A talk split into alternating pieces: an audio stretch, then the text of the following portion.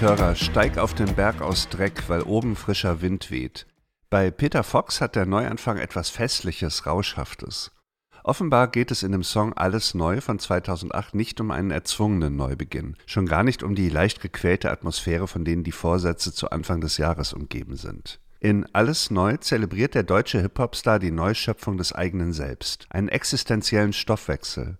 Das Alte ist nur noch Asche und Müll, die Welt mit Staub bedeckt. Ich finde den Song mitreißend und aktivierend. Es ist der perfekte Soundtrack für neue Lebensabschnitte und kühne Pläne.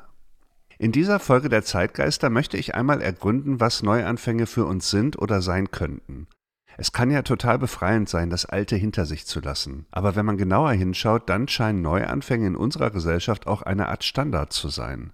Wer das Reset, den Neustart für sich sucht, wer sich neu erfindet, der hat Chancen in unserem Wirtschaftssystem gut dazustehen. Sind Neuanfänge also immer gut oder lassen wir manchmal auch zu schnell los? Wann ist es Zeit, mit dem Alten zu brechen? Woran erkennt man den richtigen Moment? Und wann ist die Rede vom Neustart eigentlich konformistisch, weil unser System gerne flexible und selbstoptimierte Menschen hat? Ich werde dazu auch mit einem Mann sprechen, der als Kunstwissenschaftler und Bodybuilder verschiedene Aspekte der Selbstoptimierung beleuchten kann.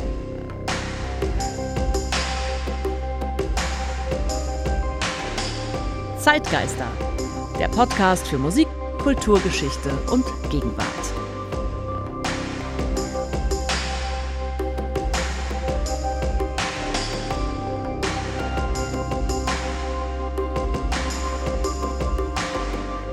Mein Name ist Ralf Schlüter. Ich produziere den Podcast Zeitgeister zusammen mit der Zeitstiftung Ebelin und Gerd Bucerius. Ich gehe ja in jeder Folge von einem Song oder einem Musikstück aus und versuche dann mehr zu erfahren über ein dahinterliegendes Thema. Und diesmal geht es um die Frage, welche Bedeutung Neuanfänge für unser Leben haben. Peter Fox heißt eigentlich Pierre Begory. Er wuchs als Sohn eines Lehrers mit polnischen Wurzeln und einer französischen Mutter aus dem Baskenland in Berlin auf. Es gibt bisher von ihm nur ein einziges Album, es heißt Stadtaffe und erschien im Jahr 2008. Der erste Song auf diesem Album ist Alles Neu. Das Album war sehr erfolgreich damals. Es belegte Platz 1 der Charts in Deutschland und Österreich und es bekam diverse Preise. Es ist kein Zufall, dass es trotz dieses großen Erfolgs bei diesem einen Album blieb, Stadtaffe. Peter Fox sieht sich vor allem als Mitglied einer Band, das ist die Reggae Dancehall Band Seed mit 3e geschrieben. Die Band besteht seit 1998. Sie bezieht sich auf das Konzept des Sound System, das in den Kulturen, die aus Reggae in Jamaika entstanden sind, eine große Rolle spielt. Das Sound System ist eine Art mobiler Club, bei dem verschiedene Musiker und DJs gemeinsam irgendwo auftauchen an einem frei gewählten Ort. Peter Fox wollte offenbar kein Solostar werden, der Rummel war ihm unangenehm, so sagte er später. Nach Stadtaffe kehrte er zu Sea zurück. Die Band veröffentlichte weitere Alben und sie musste den Tod eines Gründungsmitglieds des Sängers Demba Nabe verkraften. Erst kürzlich, im Oktober 2022, erschien ein neuer Solosong von Peter Fox, Zukunft Pink.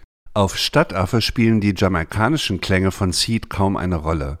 Das Album hat ein ganz eigenes Soundkonzept. Zu Beginn wurden Beats produziert von zwei Schlagzeugern. Sie dominieren den Sound und dann kommen Streicher hinzu. Diese Mischung ist absolut ungewöhnlich und die gab es so im deutschen Hip-Hop noch nicht. Das Ganze entwickelt dann auf der Platte eine enorme Wucht, also die Beats und die Streicher. Die Streicherparts wurden übrigens vom Filmorchester Babelsberg eingespielt. Auf alles neu sind diese Elemente gleich sehr präsent. Der Song hat eine treibende Energie und hat eine gleichzeitig unglaubliche Klangpower, also eine Dichte im Klang. Man möchte sofort aufspringen von seinem Sitz oder wo immer man ist und sein Leben komplett umkrempeln. Im Text reiht Peter Fox Bilder des Neuanfangs aneinander, die er dann in druckvollem Sprechgesang über die Beats und die Streicher legt. Ich verbrenn mein Studio, schnupfe die Asche wie Koks. Ich erschlag meinen Goldfisch, vergrab ihn im Hof. Ich jag meine Bude hoch, alles was ich hab, lass ich los. Mein altes Leben schmeckt wie ein labriger Toast. Das sind ja extrem prägnante und auch gewaltsame Bilder. Ein Goldfisch müsste man ja eigentlich nicht unbedingt erschlagen, aber das Aquarium steht natürlich für bürgerliche Gemütlichkeit. Es geht hier auch darum, eine alte, wohlgeordnete Welt zu zerstören. In den Strophen des Liedes werden jetzt drei Motive textlich durchgespielt. Erstens die Notwendigkeit, etwas Neues anzufangen, weil das Alte nicht mehr zu ertragen ist, zu eng, zu klein. Mir platzt der Kopf, alles muss sich verändern. Zweitens fühlt sich der Protagonist jetzt stark und schön, er ist in viel besserer Form und er demonstriert ein extrem überschießendes Selbstbewusstsein. Ich hab meine alten Sachen satt und lasse im Sack verrotten, motte die Klamotten ein und dann gehe ich nackt shoppen. Ich bin komplett renoviert, Bräute haben was zu glotzen, kerngesund, durchtrainiert, Weltmeister in Schach und Boxen. Und drittens hat er auch eine neue Klarheit gewonnen, einen neuen Überblick. Nur noch konkret reden, gib mir ein Ja oder Nein. Schluss mit Larifari, ich lass die alten Faxen sein. Sollte ich je wieder kiffen, hau ich mir eine Axt ins Bein. Ich will nie mehr lügen, ich will jeden Satz auch so meinen. Ich glaube, die große Anziehungskraft, die von diesem Song ausgeht, ist genau diese Kombination aus Erneuerung, Selbstbewusstsein und Klarheit. Ein unwiderstehliches Gefühl des Aufbruchs. Hier kommt ein neues Leben.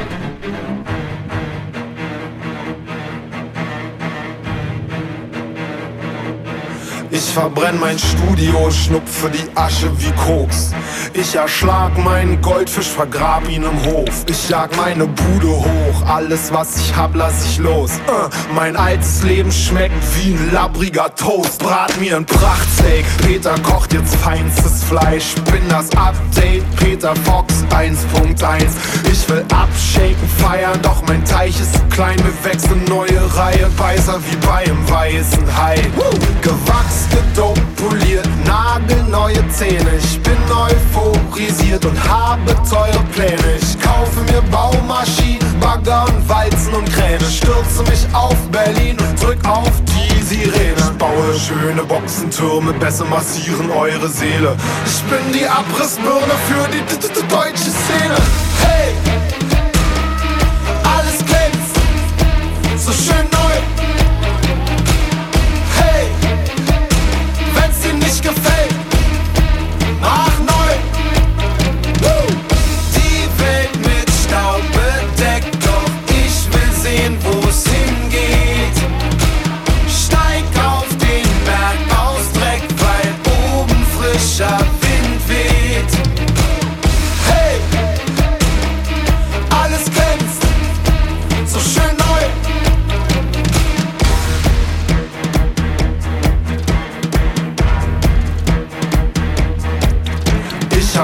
alten Sachen satt und lass sie in nem Sack verrotten. Motte die Klamotten ein und dann geh ich nackt shoppen. Ich bin komplett renoviert, Bräute haben was zu glotzen. Kerngesund, durchtrainiert, Weltmeister im Schach und Boxen. Nur noch konkret reden, gib mir ein Ja oder Nein. Schluss mit Larifari, ich lass all die alten Faxen sein. Sollte ich je wieder kiffen, hau ich mir ne Axt ins Bein. Ich will nie mehr lügen, ich will jeden Satz auch so meinen.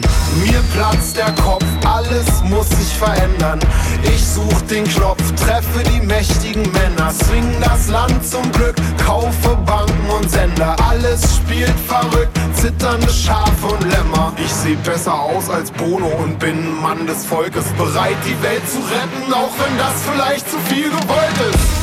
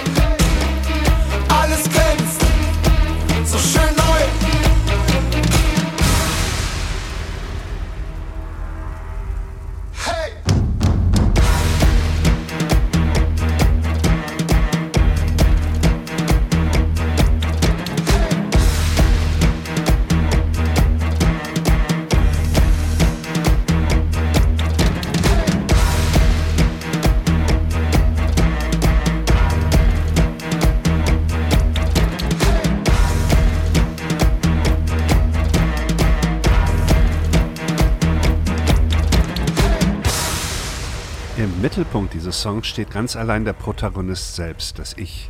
Nüchtern betrachtet könnte man sagen, was Fox hier beschreibt, ist eine persönliche Erneuerung. Hier wird ja kein gänzlich neuer Mensch geboren, es geht nicht um ein Baby. Der Song beschreibt nicht einen kompletten Lebensanfang sondern ein vorhandener Mensch, der schon einiges erlebt hat, ein Erwachsener, wirft Dinge über Bord, verändert sich von innen und außen. Und er stattet sich komplett neu aus. Er geht nackt shoppen, wie er so schön singt. Es ist kein Zufall, dass Peter Fox ein Bild aus dem Bau benutzt. Ich bin komplett renoviert. Renovieren kommt vom lateinischen renovare und heißt wörtlich erneuern. Und wie wir wissen, wird dieses Wort ursprünglich vor allem in der Technik und eben im Bauwesen benutzt. Ich habe ein Gebäude oder auch einen Teil eines Gebäudes, wie etwa seine Heizung, und dieser Teil funktioniert nicht mehr richtig. Nun kann ich durch den Austausch von Teilen das System wieder funktionsfähig machen. Es ist dann nicht neu, aber wie neu. Eine renovierte Wohnung wird quasi in der Zeit zurückversetzt, zu dem Moment, wo sie nagelneu war. An der Gestalt ändert sich grundsätzlich nichts, es werden nur jegliche Altersspuren getilgt. Die Heizung heizt wieder, die Fenster lassen keine Kaltluft herein, der Boden glänzt. Interessanterweise nennt man eine ganz grundlegende Erneuerung eines Gebäudes Sanierung. Das kommt vom lateinischen sanus, gesund. Gesundheit und Erneuerung hängen also offenbar eng zusammen. Nicht nur bei Wohnungen ist Erneuerung etwas, das eine große Faszination auf uns ausübt. Wenn wir etwas erneuern, können wir zugleich beim Alten bleiben. Wir müssen uns nicht an etwas total anderes gewöhnen, sondern leben weiter mit einer grundsätzlich vertrauten Gestalt. Nur ist sie eben in der Substanz frisch, neu und gebrauchsfähig. Auf Menschen bezogen würde man sagen, jung. Der deutsche Maler Lukas Kranach der Ältere malte im Jahr 1546 seine Version einer älteren mythischen Vorstellung des Jungbrunnens. Auf seinem Gemälde sieht man in der Mitte ein Wasserbecken, das aus einer Säule heraus mit Wasser versorgt wird. Der Betrachter schaut von oben auf das Geschehen. Links vom Becken sieht man, wie alte Menschen herangekarrt werden. Sie gehen gekrümmt, müssen getragen und gefahren werden, sind in Tücher gehüllt. Sie betreten das Becken, es ist nicht besonders tief, man kann da so zu Fuß durchlaufen, und ab etwa der Mitte des Beckens werden ihre Körper plötzlich jung und frisch, erneuert vom magischen Wasser. Auf der rechten Seite steigen dann sehr junge Frauen aus dem Wasser heraus. Das ist eine Sache, die sofort auffällt bei Kranachs Bild. Es werden ausschließlich Frauen dieser magischen Verjüngung unterzogen. Man kann das als Beweis dafür nehmen, dass Frauenkörper auch schon damals mit dem Anspruch traktiert wurden, nicht altern zu dürfen. Heute könnte man die endlosen Werbespots, äh, in denen ihnen Antifaltencremes angeboten werden und anderes, als Verlängerung dieser Idee nehmen. In den letzten 20 Jahren, also in diesem Jahrhundert, hat sich die Anti-Aging-Industrie allerdings auch an Männer gewendet. Auch da gibt es jetzt einen Markt, der ziemlich wächst. Gerade als Mann über 50 wird man relativ häufig mit Werbung konfrontiert, die Verjüngung verspricht, von den berühmten Cremes bis zu neuartigen Hörgeräten, die man nicht sieht. In letzter Zeit hat sich diese Idee, dass man sich permanent erneuern muss, aber noch in einem anderen Bereich ausgebreitet. In der Karriere, im Berufsweg, in der Businesswelt. Mit Businesswelt meine ich vor allem die Welt des Managements in allen Bereichen und allen Branchen. Ich selbst bekomme natürlich vor allem das mit, was in der Medienwelt so vor sich geht, und hier hat sich die neoliberale Vorstellung vom flexiblen Menschen schon lange durchgesetzt. Sie verbindet sich mit Ideen, die man dem Silicon Valley zuschreibt, vor allem mit dem Begriff der Disruption. Hinter Disruption steht die Vorstellung, dass in der globalisierten, digitalisierten Wirtschaft nicht einfach neue Geschäftsfelder und Technologien hinzukommen, sondern dass die alten zunächst verschwinden müssen. Es ist klar, dass Dinge auf der Strecke bleiben bei einem derartig tiefgreifenden Wandel wie der Digitalisierung. Aber es ist eben auch ein bisschen spooky, wie aus der Bereitschaft, das zu akzeptieren, mittlerweile eine Business-Ideologie geworden ist. Man kann das sehr schön beobachten auf der Plattform LinkedIn, die vor allem der professionellen Vernetzung dient. Zumindest in meinem Ausschnitt von LinkedIn betonen viele, wie flexibel sie sind, wie sehr sie sich zum Beispiel über eine Entlassung oder eine Umstrukturierung freuen, weil sie natürlich augenblicklich die Chance darin sehen. Berufliche Krisen werden auf LinkedIn mit einer großen Routine abgehandelt. Wut, Ärger, gar Schmerz über einen Abschied gibt es in dieser Welt kaum noch. Ich habe hier oft das Gefühl, dass diese Schmerzfreiheit eher ein Wunsch ist oder auch etwas Vorgeschobenes, damit man keine schlechte Laune verbreitet und weiter gute Chancen in der jeweiligen Branche hat. Von diesem Punkt aus könnte ich jetzt natürlich schnell zu einer kulturpessimistischen Rede über den Neoliberalismus und die Selbstoptimierung übergehen, aber das möchte ich nicht tun. Die Welt erschöpft sich ja nicht in LinkedIn-Posts und das Gefühl, das von Peter Fox Song ausgeht, ist ja etwas Tolles. Kann man Selbstoptimierung auch als etwas Aktives, Selbstbestimmtes sehen, das nicht den versteckten Vorgaben einer super flexiblen Wirtschaft folgt? Ich habe darüber mit Jörg Scheller gesprochen. Scheller ist Kunstwissenschaftler. Er lehrt an der Kunsthochschule in Zürich. Sein Interessenprofil ist ziemlich interessant und ungewöhnlich. Er ist auch Musiker, Heavy-Metal-Fan. Auf seiner Wikipedia-Seite posiert er im Motorhead-T-Shirt. Und er ist Bodybuilder schon seit seiner Jugend. Über das Training an schweren Geräten und die damit verbundene Frage, wozu Selbstoptimierung gut sein könnte, hat Scheller einige interessante Texte und Bücher geschrieben. Wir haben uns über Zoom unterhalten. Meine erste Frage an ihn war, wann man in einem menschlichen Leben überhaupt von einem Neuanfang oder gar einer Erneuerung sprechen kann. Ich glaube, Neuanfänge sind eigentlich Mythen. Also je älter wir sind, desto mehr Ballast schleppen wir ja mit uns rum, den wir schlicht und ergreifend nie loswerden können. Und ich glaube, je mehr von diesem Ballast man mit sich herumschleppt, desto mehr ersehnt man den Neuanfang, aber möglich im starken Sinne eines kompletten Resets ist er schlicht und ergreifend nicht. Aber gibt es vielleicht Momente, wo die Fiktion, äh, einen Neuanfang zu machen, besonders glaubwürdig ist? Naja, äh, typischerweise sind es Krisenmomente. Also in dem Moment, wo sei es äußerlich, sei es innerlich, die gewohnte Ordnung zusammenbricht, da gibt es die Chance, nochmal, naja, zumindest im schwachen Sinne neu anzufangen nochmal so einen kleinen Reset vorzunehmen. Und äh, die Moderne ist natürlich eine Ära der ja, kontinuierlichen Krisen, also wo die Krise eigentlich zum Normalzustand äh, gehört und auch äh, bewusst herbeigeführt wird, oder? Um Innovationen zu erzeugen, um neue Produktsortimente zu lancieren und den ganzen Laden am Laufen zu halten, brauchen wir eigentlich Krisen. Insofern ist die Moderne eigentlich ja, eine, eine Ära, in dem sich so die Neuanfangsmythen häufen und wo man sie wirklich versucht, bewusst herbeizuführen. Diese Vorstellung, dass man jetzt nicht einfach nur aufwächst und älter wird und dann stirbt, die gibt es ja trotzdem schon länger. Also ich denke jetzt zum Beispiel an den Jungbrunnen. Also scheint nicht nur in der Moderne die Idee zu geben, dass man es eigentlich gern anders hätte. Ja, ich glaube, das ist so mit der, mit der Renaissance zunächst so an Fürstenhöfen, so in den Eliten populär geworden. Ich denke so an die 1480er Jahre und den humanistischen Philosophen Pico della Mirandola, der in seiner Rede über die Würde des Menschen schreibt, du kannst eigentlich alles erreichen. Das ist schon so eine American Dream Rhetorik. Du kannst zum Höchsten aufsteigen oder du kannst zum Tier herabsteigen. Ja, the sky is the limit. Du hast alle Optionen. Und glaube ich, dieses neue oder neuartige Denken erzeugt dann auch so eine Art Druck, weil ich habe ja keinen festen Platz mehr in der Welt. Das sagt Pico della Mirandola ganz explizit. Wir sind in der Mitte. Die Mitte ist undefiniert, die ist offen. Insofern können wir immer weitermachen. Wir können immer was Neues probieren, was Neues anfangen, was die Tiere so nicht können, was die Pflanzen so nicht können. Insofern stimme ich absolut zu. Das ist kein wirklich neuer Gedanke, aber er wird erst mit der Moderne, mit der westlichen Moderne so in der Breite richtig stark und populär. Auf der anderen Seite sind wir ja auch Naturwesen, das ist uns ja auch sehr bewusst und wir gucken vielleicht mit ein bisschen Neid auf die Natur, die sich in jedem Frühjahr erneuert. Ich habe hier einen Baum vor, vor unserem Fenster, hier eine Linde, die äh, immer im Frühling auf einmal wieder erblüht und das ist irgendwie toll, das zu sehen. Sind wir neidisch auf die Bäume, dass wir das nicht können?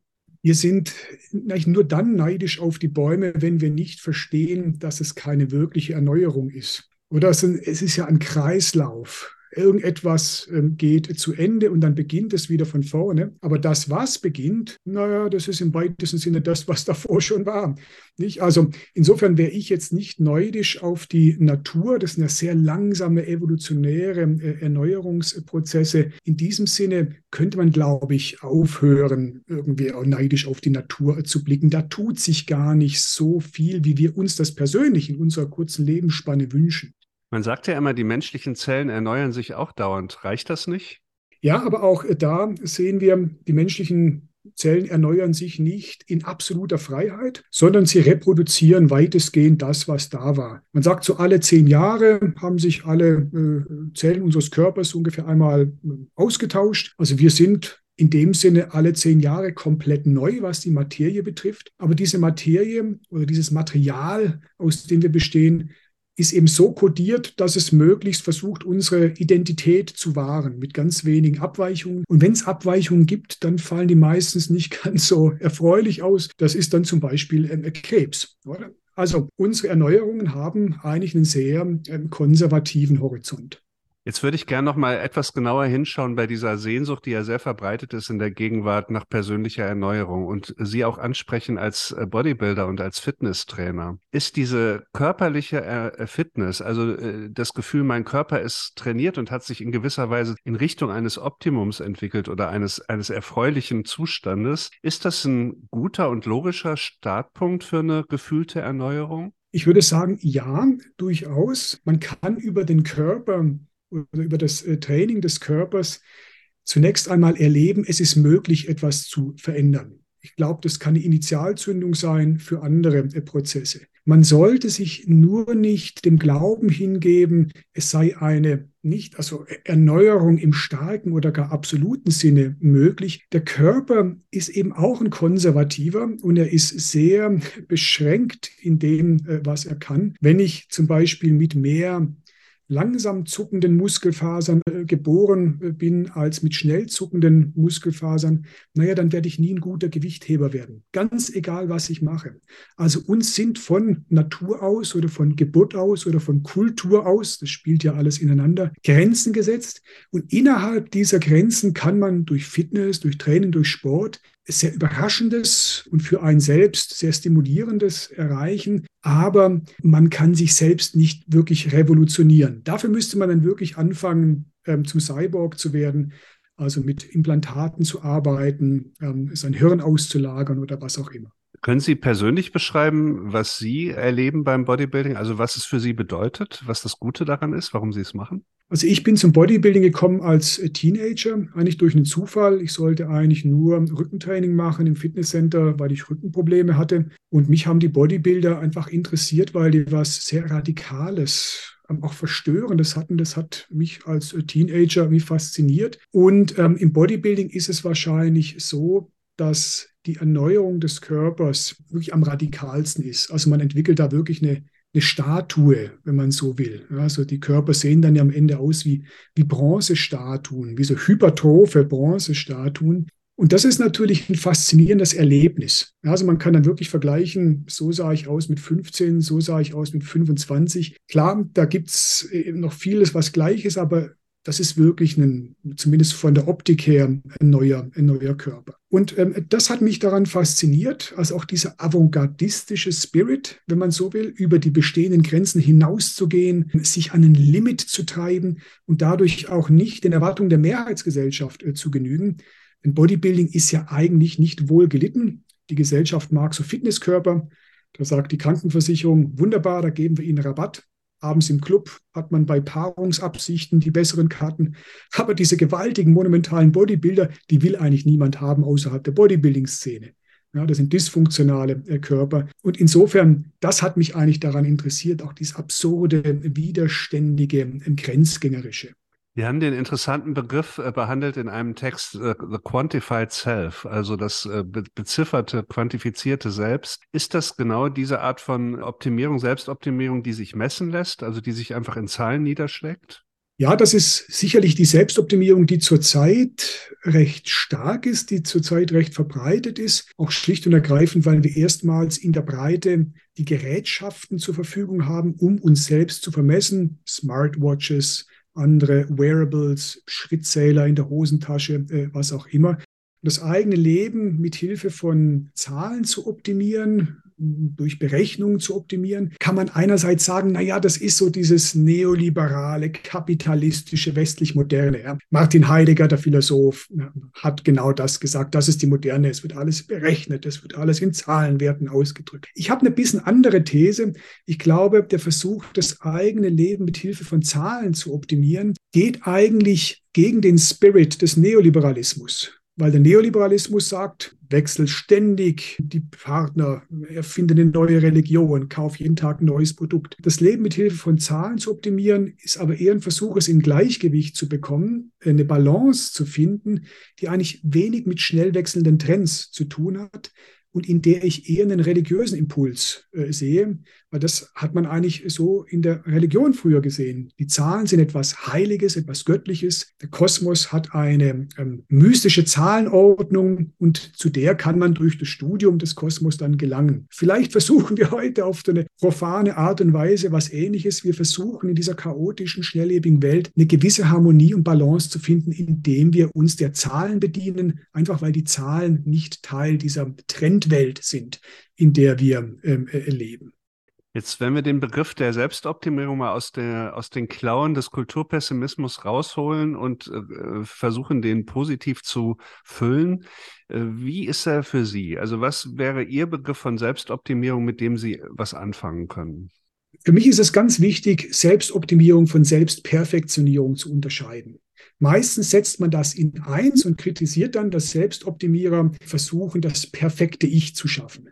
Nun, ein perfektes Ich gibt es nicht. Alles verändert sich, alles ist im Fluss, es gibt keinen perfekten Endzustand. Optimierung meint eigentlich etwas anderes. Optimierung meint eigentlich einen unabschließbaren, recht pragmatischen Prozess, in dem man versucht, das Bestmögliche in bestimmten Situationen unter den gegebenen Bedingungen äh, zu machen. Und so sehe ich Optimierung. Und ich finde, äh, das ist ein Geschenk, das machen zu können. Und man sollte daran arbeiten, dass möglichst viele Menschen sie die Möglichkeit haben, sich selbst zu optimieren, weil es eigentlich ein lustvoller, ein neugieriger ähm, Prozess ist, wo man eben nicht unter dem Druck steht, ich muss jetzt perfekt werden, sondern nein, es gibt keine Hoffnung auf Perfektion. Es gibt nur Arbeit am Selbst. Und diese Arbeit am Selbst, die ist uns mit auf den Weg gegeben. Wir können gar nicht anders. Alles um uns herum verändert sich ähm, äh, mal schneller, mal langsamer. Wir müssen uns immer anpassen, neu einstellen. Das ist für mich eigentlich die Selbstoptimierung.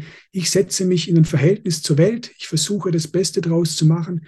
Also etwas sehr eigentlich Nüchternes, Pragmatisches, aber aus meiner Sicht wirklich auch, auch Lustvolles und von so einer existenziellen Neugier geleitet ist.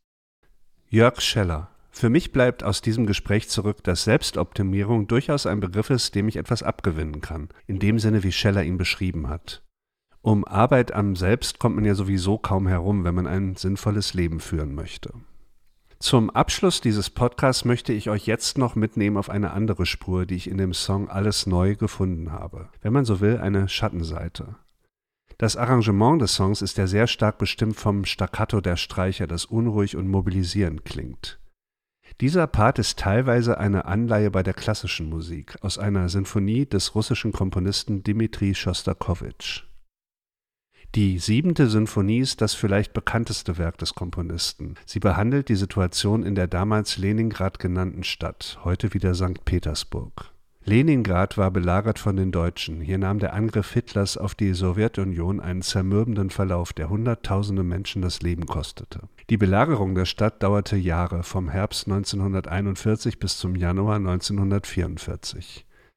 Ganz zu Anfang dieser Belagerung war Schostakowitsch auch in der Stadt. Er schrieb eine Symphonie über das Geschehen hier, die am 5. März 1942 uraufgeführt wurde. Allerdings nicht in Leningrad, das war nicht möglich. In der Parteizeitung Pravda widmete Schostakowitsch sein Werk dem Kampf gegen den Faschismus. Die Sinfonie hat vier Sätze. Der vierte war ursprünglich mit dem Titel Sieg überschrieben, der Komponist hat es dann aber so nicht veröffentlicht. Hier im letzten Satz mischen sich Triumph über einen möglichen Sieg, der war ja noch imaginiert, und die Trauer über die vielen Toten, die das alles kostete. Und es taucht ein musikalisches Motiv auf, das Peter Fox-Hörer gut kennen.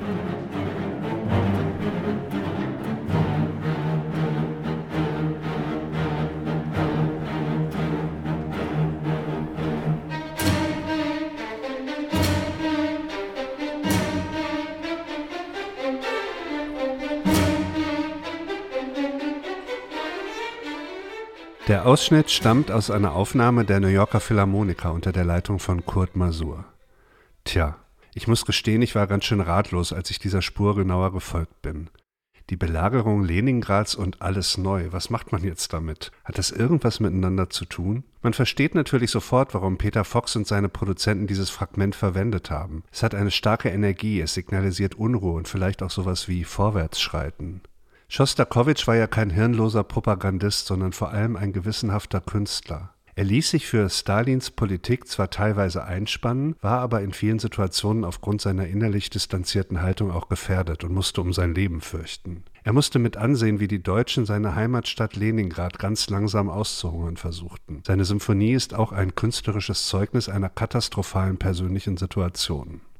Wenn man weiß, woher diese Musik kommt, dann fügen diese Hintergründe dem Hörerlebnis von Alles Neu etwas Dunkles, Ambivalentes hinzu. Ich bin immer noch ein bisschen ratlos, aber vielleicht kann man sagen, in diesem optimistischen Song über einen Neuanfang steckt auch etwas drin, das einen an die Unverbesserlichkeit des Menschen erinnert. Das war die Folge Nummer 28 des Podcasts Zeitgeister. Ich möchte mich herzlich bedanken bei euch fürs Zuhören, bei Jörg Scheller für das Gespräch und natürlich beim Team der Zeitstiftung. Die beiden anderen Podcasts der Zeitstiftung sind Urban Change und Zwischenrufe. Wenn euch dieser Podcast gefällt, dann freue ich mich über AbonnentInnen, über Kommentare und über Punktbewertungen. Wenn euch das Thema interessiert hat, dann empfehle ich euch frühere Folgen, die Folge Nummer 13 mit Radiohead. Da ging es um die Schüchternen, also vielleicht um das Gegenteil von dem, worum es heute ging. Und die Folge Nummer 19 mit Kraftwerk die Roboter. Da ging es um die Frage, inwiefern wir Maschinen vergleichbar sind. Die nächste Folge der Zeitgeister kommt dann im März. Bis dahin verabschiedet sich am Mikrofon Ralf Schlüter. Tschüss.